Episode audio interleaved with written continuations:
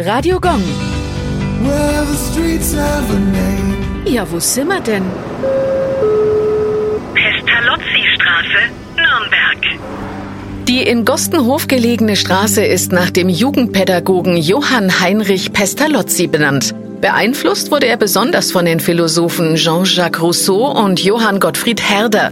Viele seiner Grundideen, wie etwa der Verzicht auf Noten und Zeugnisse, finden sich in der modernen Pädagogik und Sozialpädagogik wieder. Der Grundsatz von Pestalozzis Pädagogik besteht darin, durch ein Fundament an Elementarbildung den Menschen zu befähigen, sich selbst zu helfen. Radio Gong. Well,